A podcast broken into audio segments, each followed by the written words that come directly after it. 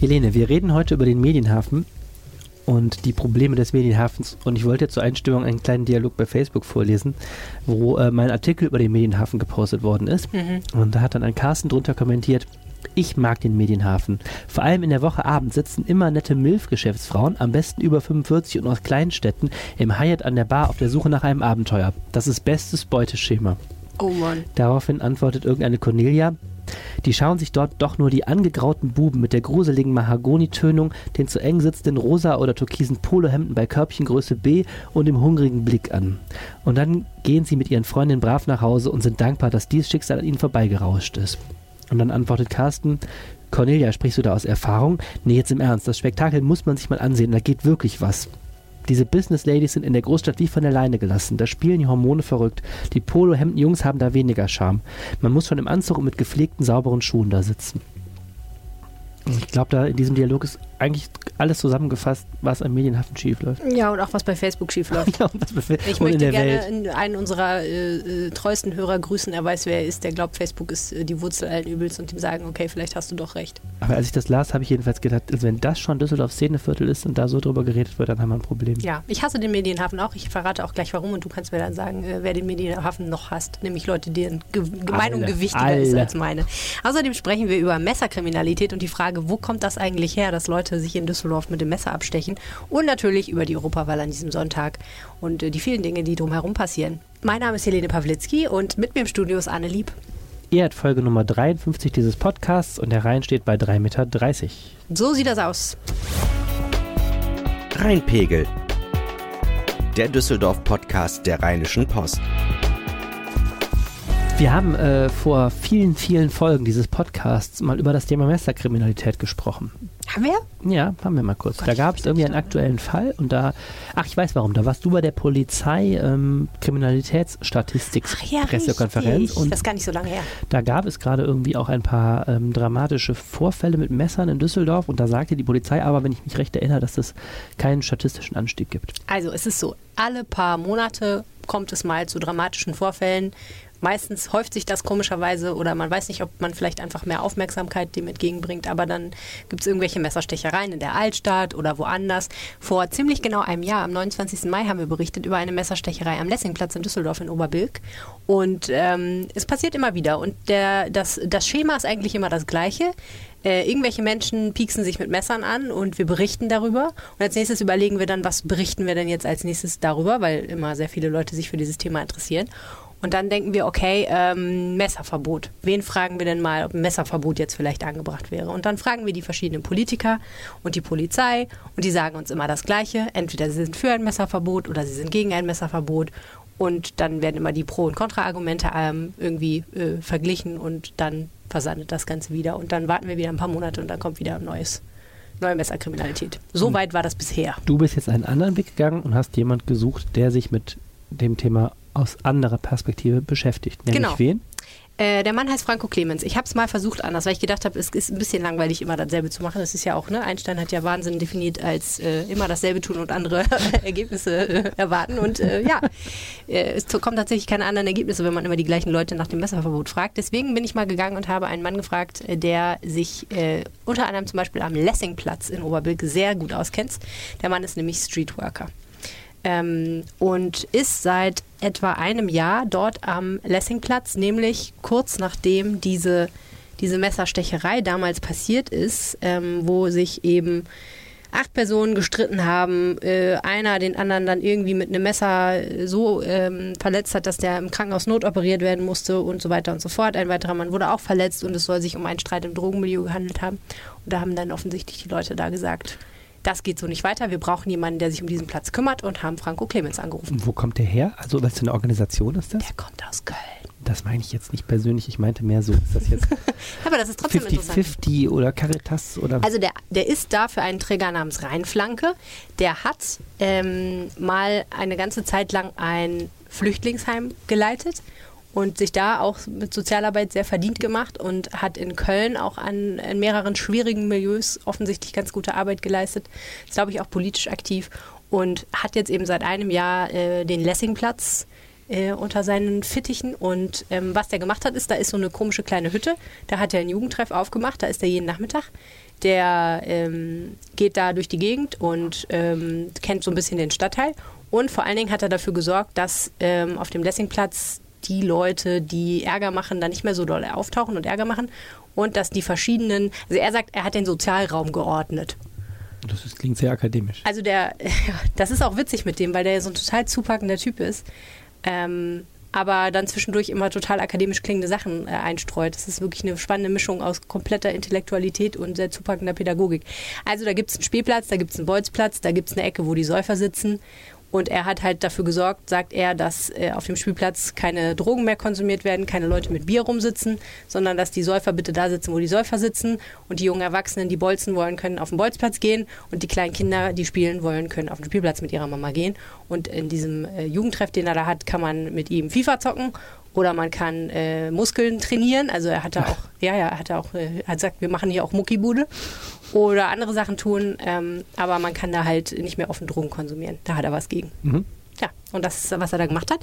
Und äh, das fand ich erstmal an sich ganz spannend. Ähm, und dann habe ich ihn eben gefragt, äh, ob das denn überhaupt stimmt, dass Messerkriminalität immer weiter zunimmt. Es ist ein Thema, leider. Aber das ist jetzt nicht nur auf Düsseldorf bezogen, das haben wir eine bundesweite Entwicklung, insbesondere in den Großstädten.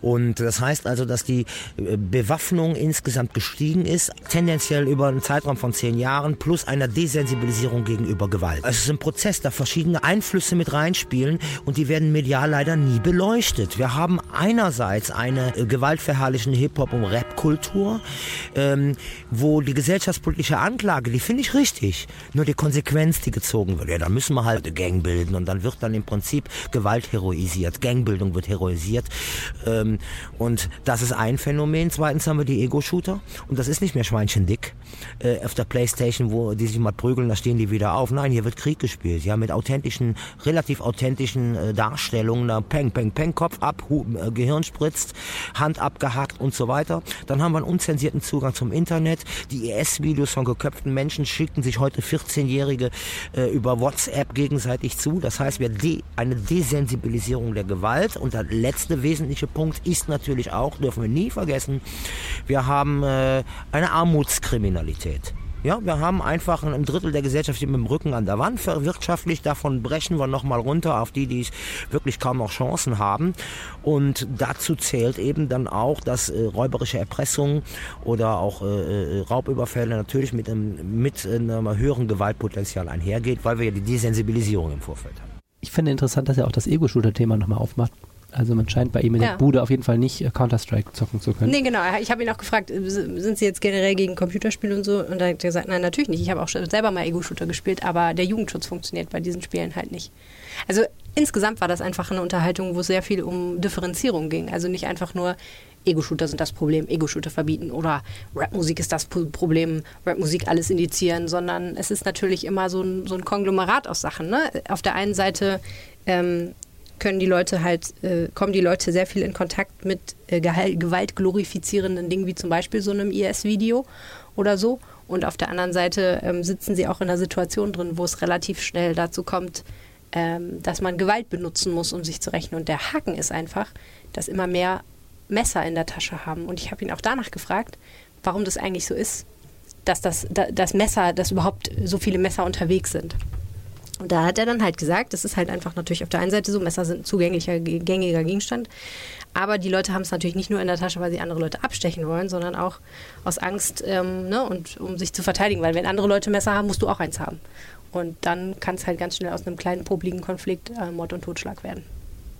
Interessant ist ja, dass es doch ein ähm, in, in, breiterem Sinne kulturelles Phänomen ist. Es wird ja irgendwie immer sehr stark auch dann bei den Internetkommentaren über Messer und Migration äh, ähm, argumentiert, das kommen wir gleich auch noch zu, mhm. aber irgendwie ist es ja so, was er sagt, noch ein breiteres kulturelles Phänomen, ne? so ein Jugendkulturphänomen. Ich meine, so in den 90ern, als ich zur Schule gegangen bin, gab es auch mal so eine Phase, da waren so Klappmesser irgendwie total in. Hattest du eins? Nee, nee, ich hatte keins, aber ich weiß, dass das auch so ein Thema war, diese Butterfly-Messer. Ich weiß es mehr, weil die Schule da irgendwie dann die mhm. gesagt hat und so. Da war aber auch mal irgendwie damals schon in, war auch vielleicht noch schon ein Teil der damaligen Hip-Hop-Kultur. Mhm. Aber irgendwie, ähm, das, was er sagt, stimmt natürlich. Diese ganzen, also von Terrorpropaganda über, über Counter-Strike, äh, bis, bis hin zu Hip-Hop und so. Das sind natürlich alles Faktoren so der, der Jugendkultur, die da auch auf so eine Bewaffnung irgendwie hinwirken oder auf eine gewaltzentrierte Denkweise. Ja, vielleicht. Und ähm, das Problem ist, glaube ich, auch einfach, dass das natürlich Jugendkultur find, spielt sich ja immer in einem Bereich ab, den wir ganz normale, erwachsene Menschen niemals zu Gesicht bekommen, sonst wäre es ja keine Jugendkultur.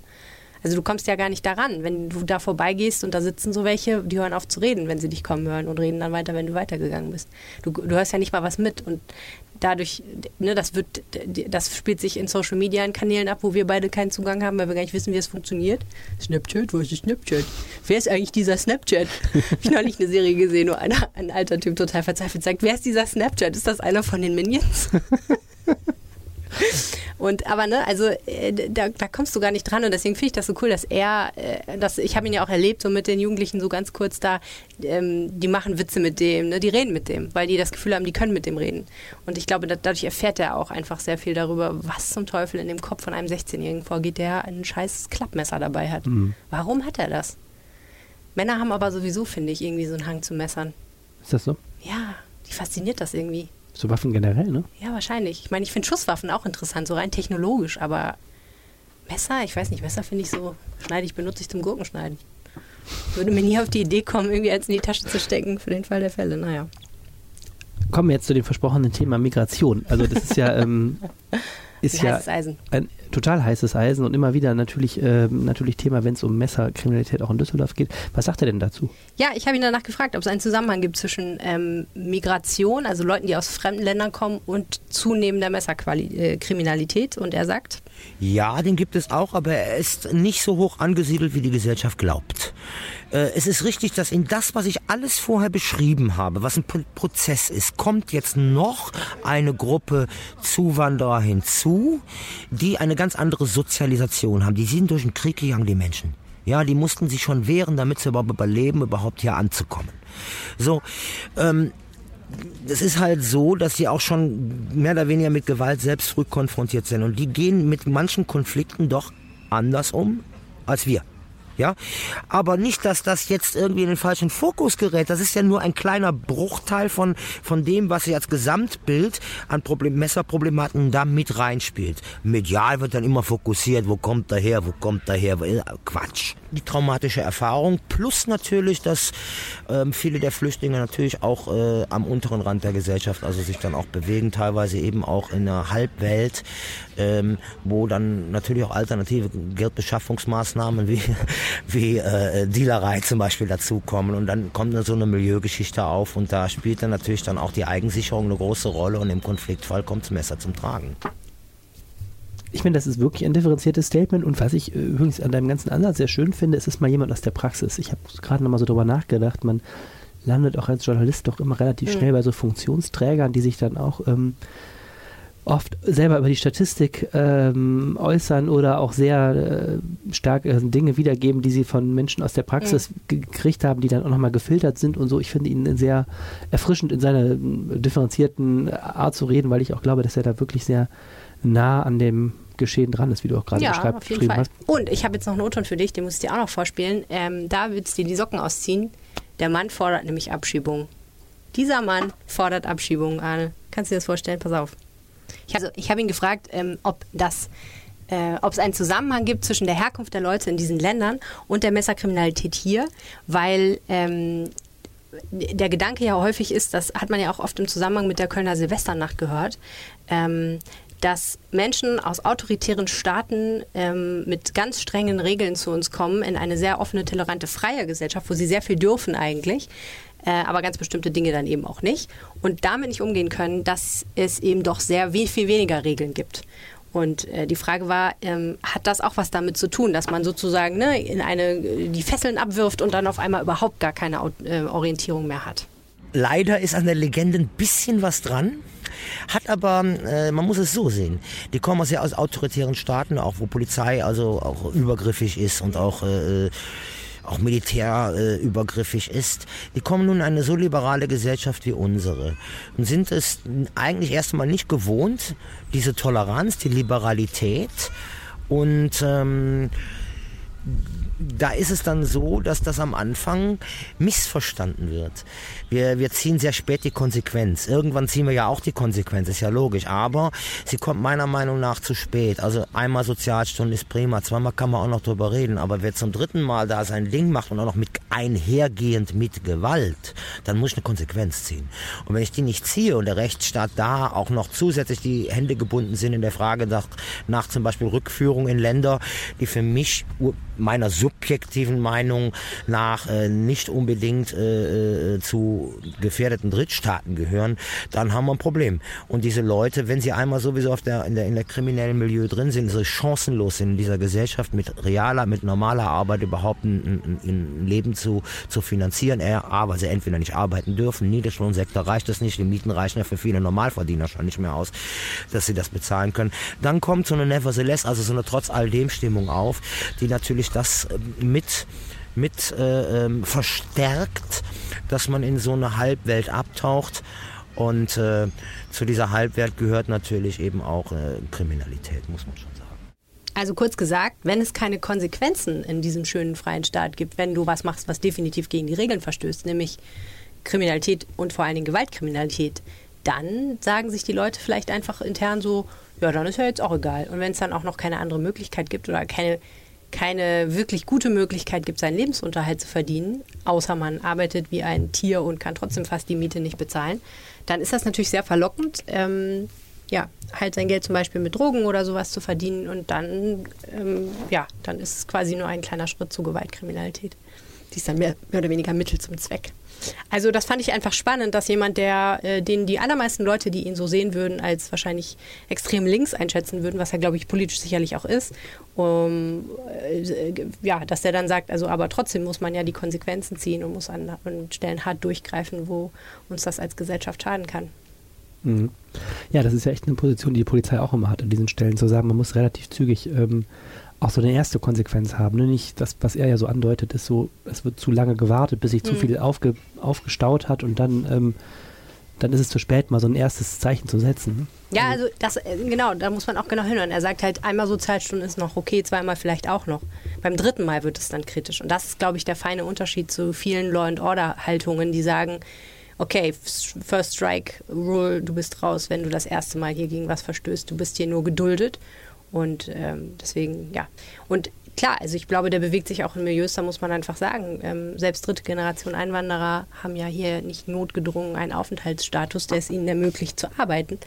Also viele Libanesen zum Beispiel haben ja keine Möglichkeit, Geld zu verdienen anders, so richtig vernünftig. Also also ich finde, es ist, ich hab, wir haben darüber gesprochen, er und ich, dass das wie so eine Zwiebel ist eigentlich.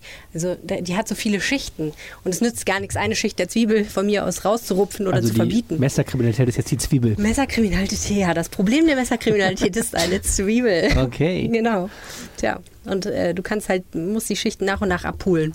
Sehr interessantes Interview, sehr interessante äh, Position. Ähm, es gibt aber auch aber jetzt auch noch eine Auswertung der Polizei, eine offizielle, die uns lange schon versprochen wird, oder? Die gibt es gar nicht. Beziehungsweise die gibt es, aber noch nicht. Aber die also, soll mal irgendwann kommen. Ja, ja, ja, die haben damals schon gesagt, ach, wir machen diese tolle Auswertung, aber äh, wir, wir sehen bereits jetzt, dass äh, das gar nicht so krass ist mit, den, mit der Zunahme der Messerkriminalität. Das hatte ich letztes Mal bei der Kriminalitätsstatistik gesagt und mhm. jetzt habe ich nochmal nachgefragt. Äh, diese Auswertung findet statt im Innenministerium Nordrhein-Westfalen und die sind gerade erst jetzt dabei, überhaupt erstmal anzufangen zu zählen, wie viele Fälle von Messerkriminalität es gibt. Bislang war das nämlich so, dass sie das gar nicht registriert haben. Schusswaffenkriminalität wird extra statistisch sozusagen, wird irgendwo noch ein okay. Häkchen gesetzt, damit du filtern kannst danach. Mhm. Bei Messern ist das aber nicht so. Eine schwere gefährliche Körperverletzung ist, eine, ist für die einfach eine Körperverletzung und ob da ein Messer dabei ist oder nicht, spielt für die keine Rolle. Und deswegen können die im Moment bislang noch gar nichts zu Zahlen sagen eigentlich. Das sind alles nur so gefühlte Werte und die haben jetzt erst angefangen zu zählen. Das heißt jetzt, wenn sie irgendwann Ende des Jahres oder nach einem Dreivierteljahr sagen können, wie viel hatten wir eigentlich, mhm. haben sie immer noch keine Vergleichswerte, um zu sagen, ist das eigentlich ein Anstieg oder was. Alles klar. Also wir werden noch sehr lange auf Fakten warten müssen in dieser Sache. Na gut, wir bleiben dran. Und wenn man das ganze Interview äh, in Schriftform lesen möchte mit Franco Clemens, dann findet man das in unserer Montagsausgabe. So sieht's aus. Ähm, jetzt kommen wir zu einem ganz, ganz anderen Stadtteil, nämlich dem schönen Medienhafen. Äh, schön in Anführungsstrichen. Das ist ja, ein ironisch gemeintes Schön. Als Abschlepptreff offensichtlich immer noch heiß begehrt. Zwischen Milfs und was war das andere? Polohemd. Polohemd. Eigentlich möchte ich auch irgendwann mal gerne, dass mich jemand als MILF bezeichnet. Ist eigentlich doch ein Kompliment in gewisser Weise, auf eine sehr abgefuckte sexistische Weise. Uah. Du weißt nicht, was du dazu sagen willst, ne? Ich, dachte- ich dachte darüber nach, ich muss jetzt an den Alles, Originaldialog, den ich eben, eben vorgetragen habe, dachte ich darüber nach, ob das als Kompliment zu verstehen war. Ich befürchte Nein, in dem ich Fall fürchte nicht. es auch nicht. Also, der Medienhafen hat mehr zu bieten als nur MILFs. Er hat auch Architektur zu bieten und Restaurants und Hotels und Ein Kino. ein Kino und viele Bars. An Und- sich nicht schlecht. Trotzdem ist der Medienhafen irgendwie nicht das Gelbe vom Ei, ne? Ist erstaunlich eigentlich. Hm, Ich finde das jetzt gar nicht so erstaunlich. Also erstaunlich finde ich, ähm, sagen wir es mal so, ich selber war der Meinung sowieso schon immer, aber ähm, ich bin ja auch nicht maßgeblich. Ich habe mich immer schon gewundert, seit ich in Düsseldorf wohne, eigentlich, wie man ein Kino an eine Stelle setzen kann, wo man abends überhaupt nicht mehr wegkommt. Dann finde ich auch äh, gastronomisch da einige ganz schöne Läden, aber irgendwie zieht es mich, wenn ich so die Wahl habe, immer an andere Viertel eher, weil ich das da immer so ein bisschen steril und leblos Total steril. finde. Dann, Nichts gegen die einzelnen Läden, die es da gibt eigentlich. Aber trotzdem, aus irgendwelchen Gründen hat man immer das Gefühl, man, äh, man läuft in eine amerikanische Fernsehserie rein, in der man nicht sein möchte. Total. Und dann habe ich irgendwie auch so, jetzt, ähm, jetzt müssen wir überleiten, warum wir überhaupt drüber reden. Ähm, ich habe den Eindruck auch immer gehabt, dass diese ganze Architektur und dieser ganze Begriff Medienhafen und so, jetzt wo mal drüber geredet wird, ja, es ist irgendwie auch so ein bisschen so ein Schick der späten 90er Jahre, so Ja. ein bisschen von dem ganzen Gestaltung des öffentlichen Raums. Eigentlich muss man sagen, jetzt wo wir 2019 haben, ist es fast schon ein Zeitdokument, was mal hip war zu Zeiten, Sind das noch wir? sind das noch wieder zu Zeiten als Butterfly-Messer bei mir in der Schule. Äh, Kann ich mal ein paar ganz basic Fragen stellen kurz? Bitte. Erstens, warum heißt das genau Medienhafen? Weil damals, ähm, gute Frage, weil damals äh, eigentlich die Medien noch total hip waren und nicht äh, wie im, also das, was, das, was heute Startups sind, waren damals noch Medien. Der WDR ist ja auch da. ja, der damals WDR, das saßen, erklärt sich mir, das weiß ich sogar. Genau, damals saßen zum Beispiel unsere lieben Kollegen von Antenne Düsseldorf, die hier außerhalb direkt eine Tür weiter jetzt ja bei uns auch drin sitzen, saßen ja auch im Medienhafen. Hm. Und damals, glaube ich, haben sich da schon auch noch äh, einige Medien angesiedelt und damals war auch einfach Medien noch total hip. Okay, verdient es jetzt noch den Namen Medienhafen? Das ist, ähm, jetzt müssen wir aber wirklich auch mal erklären, warum wir darüber reden. Auch in der Tat ein Kritikpunkt, nämlich, dass eigentlich Medienhafen auch ähm, ein, äh, eine falsche Versprechung weckt. Also Medien sitzen da bis auf besagten WDR mit Okay. seinem schönen Gebäude nicht mehr. Wir sprechen darüber, weil die Industrie- und Handelskammer ein ziemlich giftiges Papier geschrieben hat. Genau, also die Industrie- und Handelskammer als äh, Interessensvertretung der Düsseldorfer Wirtschaft hat äh, einen Beteiligungsprozess gestartet zum Thema Medienhafen. Und da haben sich Wort Beteiligungsprozess. ja, ja, das ist ja So eine Umfrage oder was soll mir das kommt sein? das schon so, mir kommt das schon so über die Lippen, über weil die gerade Lippen, das wird überall immer beteiligt, bis der Arzt Mhm, kommt. ja. Also, die haben so Workshops gemacht, da dürften die Leute kommen und dürften einfach mal sagen, wie finden sie Medienhafen und was wünschen sie sich. Und da haben erstmal 60 Unternehmerinnen und Unternehmer teilgenommen, von groß bis klein. Ähm, und hinterher haben diverse Gremien der Industrie- und Handelskammer nochmal drüber geschaut. Von den Wirtschaftsjunioren bis zu irgendwelchen Fachausschüssen. Mhm. Und im Grunde hat man ein Papier erarbeitet, ähm, wo man mal zusammen aufgeschrieben hat, was jeweils die Mehrheit dieser Menschen finden über den Medienhafen. Also Positionen, die so ja, äh, repräsentativ jetzt irgendwie für die Wirtschaft sind, ähm, was man beim Medienhafen gerne anders hätte. Warum machen die sich so eine Arbeit wegen des blöden Medienhafens? Warum ist der wichtig für die? Ähm, ja, der Medienhafen ist äh, ein unheimlich wichtiger Bürostandort und in dieser Funktion wird er natürlich auch immer wichtiger. Wenn du mal da vorbeigefahren bist in letzter Zeit, da wird unheimlich gebaut. Die Trivago-Zentrale ist ja schon fertig, daneben stehen immer noch die Kräne, da entstehen sehr große Bürogebäude. Der Medienhafen weitet sich auch immer weiter in Richtung Industriehafen aus. Also an der Kesselstraße, die so den Übergang markiert zu diesem alten Industriehafenteil, der ja momentan beginnt mit diesem leerstehenden Muskatorwerk, wenn man da um die Ecke kommt. Ähm, dahin kommt also immer mehr Büronutzung und sogar auf in diesem alten Hafen ist auch ein ganz ähm, spektakuläres Gebäude äh, entstanden. Ähm, ich meine, das heißt The Beach, da in Richtung pa Paradiesstrand. Da steht, sitzen jetzt also auch schon irgendwelche, ähm, irgendwelche, ich wollte gerade Medienunternehmen sagen, stimmt aber natürlich nicht, irgendwelche Unternehmen, ähm, aber in so einer Coworking Space, Start-up, hippen neuen Struktur. Das heißt, der Medienhafen ist eigentlich, wenn du so willst, als Bürostandort ein echtes Erfolgsmodell. Okay, also äh, de facto sitzt die Wirtschaft im Medienhafen, aber er gefällt ihr nicht besonders. Ja, jetzt muss man natürlich die Wirtschaft auch so ein bisschen differenzieren. Also als Büronutzung, ja, ja, sind da viele, aber ähm, der Medienhafen war ja mal äh, konzipiert auch als Ausgeviertel. Er hat ja eine Tradition ähm, die hast du in Düsseldorf schon gar nicht mehr mitgekriegt und ich nur noch so, so halb. Da waren die angesagten Läden, so 3001, Harpune, MK2 und es gab ja hier auch den berühmt-berüchtigten Stadtstrand, den ersten. Dort, wo jetzt das Hyatt steht, dieses Hotel, wo jetzt immer die Geschäftsfrauen an der Bar auf die Männer warten. Ähm, oh Gott, oh Gott, ich muss An der Hafenspitze. Das war ja früher eine Brachfläche, bevor das gebaut wurde. Und da hat eine Reportage drüber. Ja, okay, erzähl weiter. Ich, ich, so schlimm finde ich das halt. Ich es ist auch nicht das Thema, aber ähm, der besagte Helge Achenbach, dieser Kunstberater, ja, ja. der später im Gefängnis war und jetzt wieder draußen ist, äh, der hat ja damals diesen Eventstrand dahin gemacht und dann ist halb NRW dahin gepilgert. Damals übrigens konnte man auch noch super parken auf einer Brachfläche hm. und hat in der Sonne gelegen. Das ist 2006 das der war der letzte Sommer, wo das offen war. Mhm. Und damals war das ja wirklich so das Epizentrum der Düsseldorfer Hipness. Und äh, sofern es die damals gab. Das ist, als ob es 100 Jahre her wäre. So. Alles, ne? Und dieser ganze ich meine, Bereich. Das ist doch nicht so, überhaupt nicht mehr fresh, dieser ganzen Ideen nicht. Okay, genau, ja, ja. Und dieser ganze Bereich Ausgeviertel, ne, ja. den, den gibt es kaum noch. Also, das, ich, ich, war da mal kürzlich im Kino und da kam die unten auch in dem Kino ein Restaurant und das ist alles sehr wenig belebt. Du hast überhaupt nicht das Gefühl mehr abends da pilgern die Leute hin, sondern es ist echt ein Büroviertel, das eben das Problem vieler Büroviertel hat. Abends ist da tote Hose. Ja. Trotz einiger, das muss man dazu sagen, wirklich ganz schöne Restaurants, die sie mhm. haben. Und es gibt ja sogar Wohnungen mittlerweile da, aber nicht so viele. Ja, genau. Wohnung ist zum Beispiel ein interessantes Thema. Es ist jetzt ein, so, äh, ein Wohnprojekt ähm, geschaffen worden. Das ist das erste Wohnprojekt im Medienhafen. Win-Win, so zwei Türme nebeneinander. Ähm, und da sagt die Wirtschaft, ne, wollen wir nicht mehr. Ähm, Wohnungen sind blöd. Wohnungen sind blöd. Und zwar mit der Argumentation, wenn du da Wohnungen baust, baust du immer teure Wohnungen, weil die Lage sowas von attraktiv ist. Mhm. Das heißt, da ziehen immer reiche Leute hin. Das heißt, du hast nicht diese Mischnutzung und diese Belebung nicht. Ähm, eigentlich, weil reiche Leute nicht so funky sind. Oder warum? Ja, weil du dann, äh, genau. Weil du die hast, die äh, ganze Zeit arbeiten und nie Spaß haben. Nein, ich verstehe das Argument nicht. Ja, du, die, die Wirtschaft sagt, wir brauchen eine Durchmischung da in dem in Also dem so junge Familien und Obdachlose. ich, ohne Scheiß, ich kapiere es halt nicht. Also ich meine, es gibt ja auch reiche junge Familien, die vielleicht da wohnen.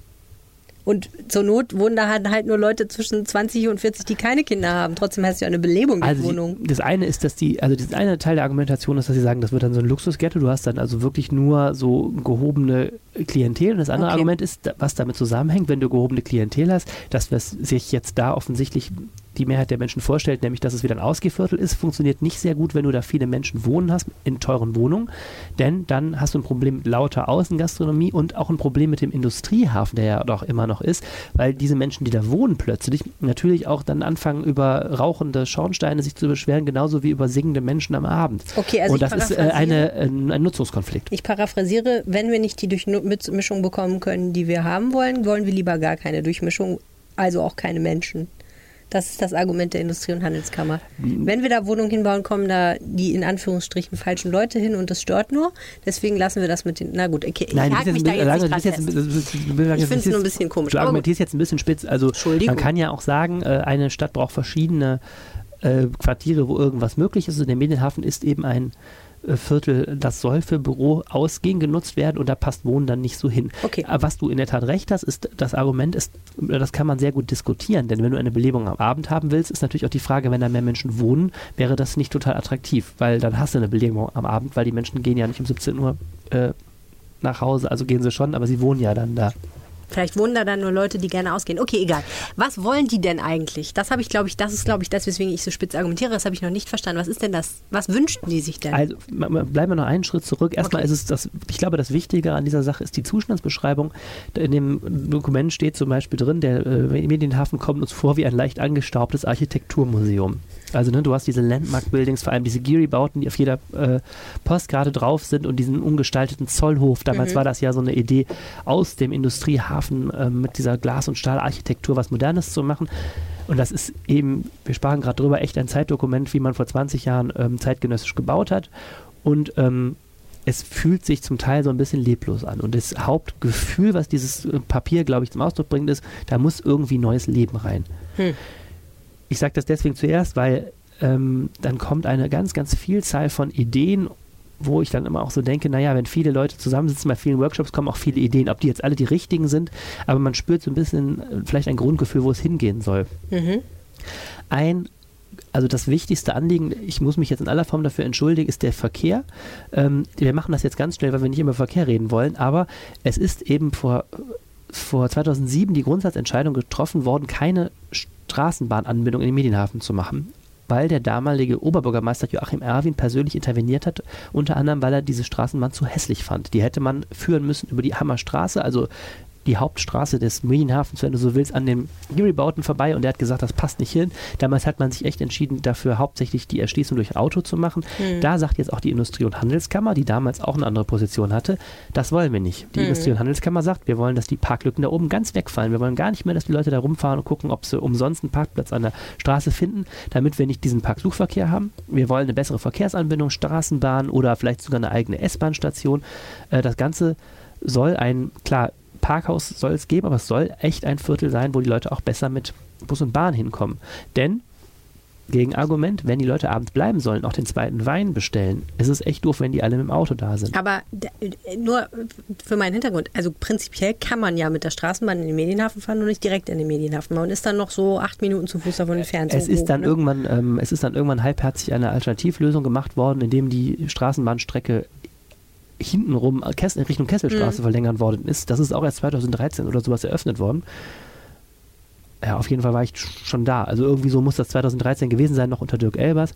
Aber das ist schon eine Ecke. Also das ist hm. nicht so, wenn du jetzt. Ein Stück, ne? ja, ja, guck mal, wenn du jetzt zum Beispiel, sagen wir mal, du willst da ins mal ein Beispiel, Bob and Mary oder du willst da zum bösen Chinesen ähm, oder so zu diesen Restaurants, da musst du schon ein Stück laufen. Entweder von hinten, von dem Kino mhm. aus, da in der Nähe ist mhm, die Station, mhm. oder andersrum von der, von der Gladbacher Straße aus quer durch ja. Oder du musst vom, vom Landtag aus laufen. Aber es ist auf jeden Fall nicht so, dass du vor der Tür die Bahn springst, nee, wie man okay, das, das in einem Ausgehviertel sich so wünscht okay. eigentlich. Ne? Sehe ich ein. So, das ist also ein Hauptanliegen. Alle verstanden. Wir reden jetzt nicht mehr über Verkehr. So, ähm, ein anderes Thema Wenigstens ist. Wenigstens hast du nicht das U-Wort gesagt. Das finde ich schon mal gut. Ja, richtig.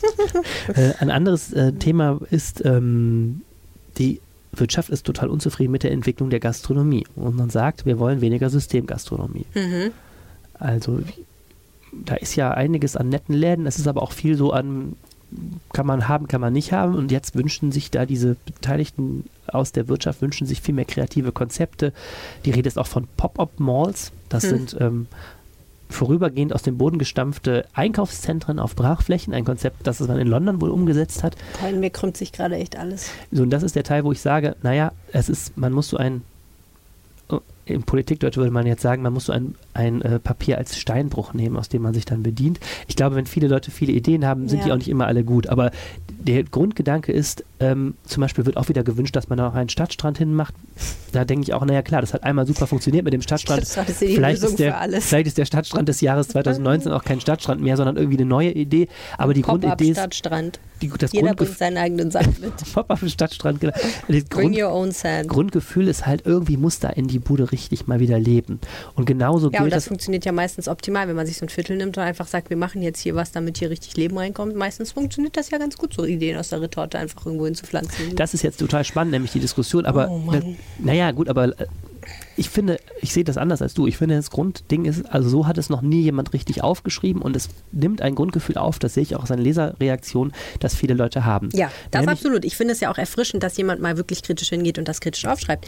Ich finde nur, irgendwas Cooles, funky, was Neues und toll und originell und wo die Leute hingehen und sagen, wow, geil, das gibt es nur in Düsseldorf in dieser Form. Das ist wirklich, das ist Kultur slash Subkultur, wie ich sie mir wünsche das funktioniert halt nicht von alleine und schon gar nicht in so einem Viertel wie dem Medienhafen. Da kann sich auch einen Kopf stellen. Da sehe ich auch so. Und äh, es ist auch so, natürlich ist es so, die, die Wirtschaft darf jetzt nicht hingehen und sagen, hier ist unser Papier, wir geben das der Politik und die Politik soll uns jetzt hier bitte ähm, mit Hilfe der Wirtschaftsförderung und dem Amt für irgendwas soll die uns jetzt Hipnis in den Medienhafen setzen. Das geht natürlich nicht. Also die Wirtschaft in Anführungszeichen soll das natürlich auch mal schön selber machen. Also dann müssen auch die Gebäudeeigentümer mal ähm, die Möglichkeit schaffen, dass sich vielleicht Gastronomie da ansiedelt mit einem spannenden Konzept. Das sind nämlich meistens nicht die, die garantiert die tollen Umsätze machen, die die Ketten machen. Ne? Mhm. Dann muss auch ähm, müssen auch ähm, die Anleger bereit sein, dass da vielleicht auch mal andere Zielgruppen wieder hinkommen, dass es vielleicht ein bisschen lauter wird, dass man auch mal was Ungewöhnliches zulässt. Zum Beispiel in dem Papier geht es um Pontons, also so schwimmende, schwimmende Gastronomie im Hafenbecken oder so. Das muss man dann vielleicht auch einfach mal ausprobieren. Ne? Mhm ich glaube auch, dass man nicht, Hipness kann man nicht verorten, aber man kann vielleicht offen dafür sein und man kann vielleicht auch mal zur Kenntnis nehmen, dass es, dass es gewünscht wird. Man kann die Infrastruktur schaffen, das ist natürlich richtig, dass die ja. möglich ist überhaupt. Also die Mieten, die man irgendwie noch bezahlen kann und was weiß ich, Zwischennutzungen, die auch mal cool sind. Und ja, wie du sagst, Verkehr ist auch so ein Thema. Okay, ja, sehe ich ein.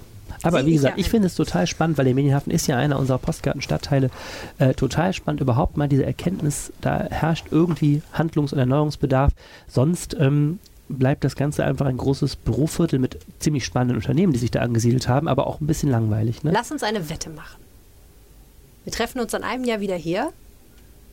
Und ich wette, dass sich bis dahin nichts getan hat. Ja, ein Jahr. Wir denken ja in großen Linien. Ja, nichts, dass sich nichts getan hat. Dass sich nichts in diese Richtung getan hat. In einem Jahr. Okay. Was das Ganze irgendwie hipper, ich soll jetzt gegenwetten oder... oder was? Ja, äh, Ach so. ja, du kannst es auch lassen. Wenn wir einer Meinung sind, brauchen wir auch nicht wetten. Ist in Ordnung. Was die Wirtschaft übrigens nicht will, das muss ich noch erzählen. Ein schöner, eine schöne Möglichkeit, ähm, den Medienhafen abends zu beleben, wäre ja die Oper da einfach reinzubauen. Oh Gott. Ja, ach, Das war ja eine noch. Idee. Die FDP hat ja, Vollkommen die FDP hat ja gesagt, man sollte einfach die Oper da hinter den Landtag stellen, dann, ähm, dann hätte man da die Belebung. Stellen. Das möchte die, äh, also, das, also ja, äh, muss, klar. man muss ja Sachen nicht innerhalb von einem Tag dahin stellen. Nein, kann nein, nein, man kann ja langsam Zeit. stellen.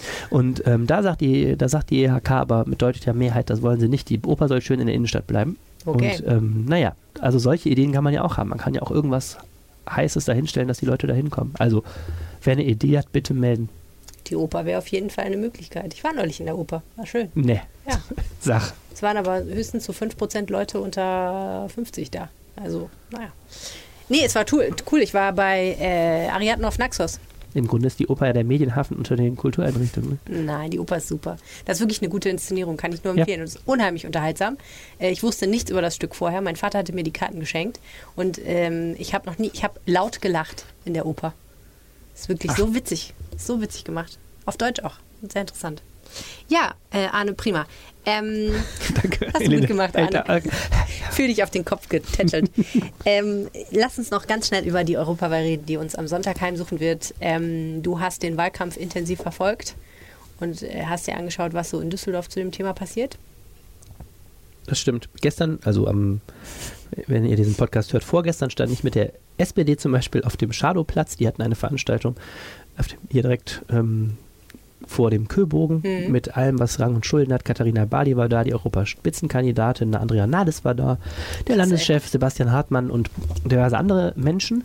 Und was ich übrigens da wirklich mal ganz cool fand, die haben mal nicht den typischen LKW gemietet mit so einer Bühne drauf und von oben gesprochen, sondern die haben so eine Bühne in die Mitte der Menge gestellt und die war auch nur so eine Stufe hoch, ähm, also wirklich so auf Augenhöhe. Und Frau Bali hat sich dahingestellt, Leute durften Fragen stellen. Das war als, ähm, als Konzept wirklich mal ganz erfrischend. Ja, ich finde ja spannend, dass äh, normale Ze in normalen Zeiten, wenn äh, Namen wie die du die du gerade genannt hast, mal hier in der Gegend sind, ähm, wir einen riesen Aufriss veranstalten würden mit äh, sehr großer Berichterstattung. Und in Wahlkampfzeiten aber gar nicht. Und zwar nicht nur, weil so viele andere auch da sind, sondern einfach auch aus Prinzip, dass wir sagen, es ist halt auch Wahlkampf. Äh, das muss fair verteilt werden, wie Das- groß wir das machen. Ja, und Das genau, also einerseits finde ich, muss man das fair verteilen. Das andere ist auch, dass diese Termine unglaublich wenig ergiebig sind. Also ich Hm. habe in den Jahren, die ich jetzt bei der RP bin, glaube ich, wirklich jedem deutschen Spitzenpolitiker schon mindestens einmal die Hand geschüttelt, weil der in irgendeinem Wahlkampf hier war. Und ähm, gerade bei der Europawahl, die erzählen natürlich dann über europäische Themen, die kennst du auch, wenn du mal ähm, auf der Seite der Parteien warst, weil die natürlich jetzt auch nicht Düsseldorf Hm. spezifisch ihre Themen abwandeln. Man kennt die Leute irgendwie. Und am Ende bleibt sehr, sehr wenig Berichtenswertes, finde ich, von so Wahlkampfterminen über, wenn die nach Plan laufen. Ähm, und das ist, finde ich, journalistisch immer sau schwer. Man muss es schon abbilden. Ich finde, man sollte auch nicht einen Wahlkampf ignorieren. Ähm, aber wir machen das dann auch gerade vor der Europawahl relativ klein, weil es ist, es gibt dann auch nicht so viel zu berichten. Und natürlich finde ich schon, muss auch dann jeder mal da irgendwie vorkommen. Das, das bietet sich ja dann auch, weil alle Parteien haben so ihren Ja. zentralen Termin in Düsseldorf. Das haben wir schon versucht abzubilden. Aber es ist jetzt, es gibt dankbarere Themen, finde ich, zum Schreiben. Ja, zumal für einen Lokaljournalisten, ne? weil, ähm, Genau, wie also du gerade gesagt hast, das ist, Problem ist ja einfach, äh, das spielt sich meistens äh, thematisch schon auf einer anderen Ebene ab und meistens wird da einfach nicht so viel thematisch. Äh, Ganz genau. Wir haben ja jetzt hier den Düsseldorfer Blick, äh, weil, wir, weil wir die Lokalredaktion sind. Und das ist eben mein Grundproblem jetzt vor dieser Europawahl gewesen. Die ist schon wahnsinnig unlokal. Also es ist klar, eine es ist eine Europawahl. Genau, aber was ich mal, genau, das ist erstmal banal, aber im Praktischen meine ich damit auch, ähm, du hast bei Landtagswahlen und vier ähm, Wahlkreise in Düsseldorf mit jeweils Direktkandidaten. Für Mhm. Bundestagswahlen sind es zwei Wahlkreise. Das heißt, du hast echte Kandidaten vor Ort, die auch so ein persönliches Duell sich liefern und die hinterher auch die Ansprechpartner sind, Ja. wo du sagst, Auch mehrere pro Partei und wo so. du sagst, irgendwie, ich wohne im Medienhafen und Mhm. mich stört, wie es da aussieht, dann schreibe ich mal meinen Bundestagsabgeordneten an, der dafür Ja. zuständig ist. Und bei den Europawahlen ist es so, es ist ein, eine reine Listenwahl, du hast nur eine Stimme, die Parteien entscheiden, wie sie ihre Listen zusammenstellen. Hm. Das Verfahren ist mega, mega kompliziert, bei allen Parteien fast. Und ähm, das heißt, du hast, hinterher, du hast nicht mal so diese Köpfe, diese lokalen. Und Ja, äh, das, kein Düsseldorfer Kandidat. Genau, wobei wir Düsseldorfer gut ausgestattet sind. Ähm, wir haben ähm, bei der SPD ja Frau Petra Kammer-Evert, die ist schon seit zehn Jahren im Europaparlament und wir haben immerhin zwei Bundestagsparteien, leisten sich Düsseldorfer Spitzenkandidaten. Hossa. Bei den Grünen Sven Giegold, der ist Teil dieser Doppelspitze mit Ska Keller zusammen, ist Düsseldorfer. Und bei den ähm, bei der Linkspartei Özlem Demirel, die war Mhm. auch schon bei der, Bund äh, bei der Landtagswahl der Spitzenkandidatin. Da habe ich mal eine Podiumsdiskussion moderiert. Genau, die ist ja hier bei Verdi Die äh, ist sehr engagiert. Gewerkschaftssekretärin und Ja. die hat ja jetzt auch gute Chancen. Oder? Bei Sven, von, von Sven Giegold hört man irgendwie ziemlich wenig. Man hört immer nur Ska Keller, wahrscheinlich, weil die so einen coolen Vornamen hat. Um sehr ketzerisch Das stimmt, aber das habe ich, auch- hab ich auch überlegt. Die Ska Keller ist erheblich auch bei den Plakaten. Total Selbst in präsent, Düsseldorf viel ja. präsenter als Mhm. der Sven Giegold. Dabei Ja, ist der eigentlich hier. Lokalmatador. Ja. Und ähm, genau, aber die Özlem Demirel, die, die Spitzenkandidatin Linke, wird also auch auf jeden Fall einziehen. Mhm. Und fast noch gar nicht bemerkt hatte ich diese Woche auch der Spitzenkandidat der Partei, die Grauen Panther ist Düsseldorfer. Sitzt sogar im Stadtrat. Ja, Mal mit einer bunten äh, seine Weise. mal mit einer bunten Parteiengeschichte, der zuletzt für die AfD in den, Wahl, in den Stadtrat ge Ja. gezogen ist, die AfD inzwischen verlassen hat, jetzt kandidiert er, also sitzt im Stadtrat für die Freien Wähler, kandidiert aber Ja. für die Grauen Panther, für die Europawahl. Ähm, ja, spannend. Mein persönliches Europawahl-Highlight dieses Jahr war ja die Tatsache, dass die Partei Volt es geschafft hat, den äh, Valomat abzuschalten, Mhm. abschalten zu lassen. Also, die Partei Volt, ich, wollte ich dir gestern noch schicken, hat eine unglaubliche Liste da. Äh, Die haben einen Namen, die sind alle adelig da bei der Partei, ne? echt? Der, der Spitzenkandidat heißt Freiherr irgendwas. Interessant. Mhm. Heiratskandidaten. Naja, also- von einem adligen Namen. Kurz zurück zur, Ich äh, wollte mal ben, Benjamin von Stuckrad-Barre heiraten, als ich sehr, sehr, sehr, sehr, sehr, sehr, sehr jung war. kurz zurück zur Europawahl, ein echtes Aus, irgendwie ein Aussteigerthema, obwohl die Wahl diesmal so wichtig und relevant irgendwie ist. Ähm, ich finde es trotzdem immer ein sperriges Thema, Europawahlen.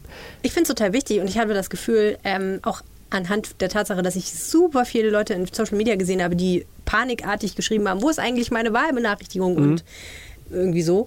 Äh, ich habe das Gefühl, es ist diesen vielen Leuten dieses Jahr wirklich sehr wichtig zu wählen. Vielleicht ist es meine Filterblase, aber ähm, ich glaube, vielen Leuten ist bewusst, dass das eine wirklich, ich meine das Wort Schicksalswahl, ich kann es auch nicht mehr hören, aber ich glaube, vielen Leuten ist klar, dass das wirklich wichtig ist, dieses Mal wählen zu gehen. Ja, das kann sein. Das Könnte die, spannend werden, das die Wahlbeteiligung anzugucken. politisch ganz spannend, auch bei der SPD jetzt am Mittwoch. Die ähm, haben diese Karte jetzt sehr stark gespielt, zu sagen, das ist eine Schicksalswahl, die natürlich nach Österreich und diesem, diesem Skandalvideo ähm, versucht die SPD jetzt auch sehr stark, die Wahl in diese Richtung zu deuten, zu Mhm. äh, Rechtspopulisten oder anständige Demokraten. Darüber wird jetzt entschieden. Ähm, und das ist wahrscheinlich auch gar nicht so weit weg in Zeiten des Brexits von der, von, von der Wirklichkeit sozusagen, ne? Mhm. diese, diese, diese, diese Deutung der Wahl. Ja, es haben auf jeden Fall schon äh, Stand gestern, also Mittwoch, über 60.000 Leute Brief gewählt Mhm. in Düsseldorf und äh, ich glaube 82.000 Leute haben Briefwahl beantragt und das ist, glaube ich, im Vergleich zur letzten Europawahl auf jeden Fall schon Also das steigt viel. bei jeder Wahl äh, Die enorm. Briefwahlanteil, ja. Briefwahl und was eben- unbedingt was Indikator, eben- dass mehr Leute wählen. Ne? Was ich eben auch toll finde bei der Briefwahl ist ja in Düsseldorf musst du ja nicht diesen ganze Verfahren mit Briefwahlunterlagen schicken lassen und dann, du kannst ja auch immer ins Wahlamt da in der Brinkmannstraße fahren und direkt die Stimme abgeben. Das ist auch ähm, echt ein Eigentlich ganz guter schlecht. Service und das machen sehr, sehr viele Menschen, weil auch äh, die Freizeitgestaltung aufwendiger als früher ist und nicht jeder am Wahlsonntag sich schick macht und erstmal ins Wahllokal geht. Was willst du? Weiß ich noch nicht. Das war ein Scherz, ich habe dich nicht echt gefragt, was du willst. Ich frage das tatsächlich gerne Leute, aber die meisten Leute reagieren immer total schockiert. Mhm. Sogar meine Macht man in Großmutter. Deutschland nicht. Macht man überhaupt nicht. man Meine, fragt, ich habe mal irgendwann meine man nicht, Großmutter im? Familienkreis gefragt, was sie will. Ich glaube bei der letzten Bundestagswahl und sie wollte es mir nicht sagen. Im Familienkreis. Echt? Ja. Erstaunlich, oder? Echt erstaunlich. Ja. Anyway, ähm, äh, was mich viel mehr interessiert, du arbeitest ja am Sonntag. Wann wählst du denn? Oder hast du schon Brief, Brief gewählt? Äh, ich gehe auf jeden Fall persönlich am Sonntag, das mache ich immer, wenn ich an Wahltagen Mhm. arbeite, weil da kriegt man nämlich immer die möglichen Probleme in den Wahllokalen mit. Ne? Wir haben äh, wir haben irgendwie bei unheimliche ein unheimliches Drama erlebt. Ich meine, es war die letzte Bundestagswahl. Da haben irgendwie drei Wahllokale auch nach mehreren Versuchen es nicht geschafft, sich zu einigen auf eine Auszählung. Also da sitzt ja dann immer der, der Wahlleiter, dann werden die Stimmen gezählt und dann muss, muss man irgendwie am Schluss zu einem kohärenten Ergebnis kommen. Und irgendwie war es so, dass die das nicht hingekriegt haben und dann immer wieder auszählen mussten und dann kam das ganze Endergebnis nicht. Ne? Und dann wollen wir natürlich auch irgendwann in Andruck gehen und Mhm. online gehen mit dem Endergebnis. Und das zog sich und zog sich und irgendwie am ganz späten Abend konnten die sich da mal einigen. Ähm, und erst wenn alle Wahllokale da sind, gibt es halt natürlich das offizielle Mhm. Endergebnis. Und ähm, ja, diese Art von Sachen beobachtet man natürlich auch hier. Deswegen gehe ich immer selber wählen und frage auch immer mal so ganz äh, unauffällig mal, wie die Stimmung so ist da und ob es irgendwelche Probleme gibt und so. Das ähm, ist ja auch immer sehr, sehr spannend. Fragt man denn unauffällig, ob es irgendwelche Probleme Nee, gibt? ich meine, ich sage jetzt nicht vorher, dass ich von der Hier Rheinischen sind Post Ihre bin. das- Wahlunterlagen dort drüben, ist die Kabine. Bitte machen Sie Ihr Kreuz und stecken Sie die Wahlunterlagen dann in die Urne. Okay, sagen Sie, gibt es hier irgendwelche Probleme? Ja, so, ja, so, so ähnlich kannst du dir das vorstellen. Äh, nee, aber das ist, ähm, es ist ja auch logistisch echt immer ein wahnsinniger Aufwand mit tausenden Helfern und, und hunderten Wahllokalen und ähm, Irre. also auch allein auf lokaler Ebene. Ich bin immer wieder erstaunt, auch wie viel Post da verschickt wird und so erstaunt, so eine Wahl ist schon ein wahnsinniger Aufwand. Danke an alle Wahlhelfer an dieser Stelle. Ja, Äh, geht wählen, Freunde. It's very important. Wenn ihr eure Wahlbeteiligung, äh, Entschuldigung, eure Wahlbenachrichtigung nicht findet, es ist nicht so wichtig. Ihr könnt auch ohne Wahlbenachrichtigung gehen. Nehmt euren Personalausweis oder euren Rei- Reisepass und findet auf, äh, ich glaube, düsseldorf.de den Wahllokalfinder und da findet ihr dann das Wahllokal und, dann geht bitte wählen. Guckt ruhig nochmal nach, wenn ihr denkt, ich bin immer da gewesen und so. Das ist mir nämlich auch schon passiert. Die legen auch gerne mal welche um Oh. oder legen die zusammen. Ich stand schon in der völlig falschen Grundschule und wurde nach langem Suchen in der Liste auch wieder nach Hause geschickt. Sie haben hier nichts zu suchen, Herr Lieb. Ja. Machen Sie sich davon.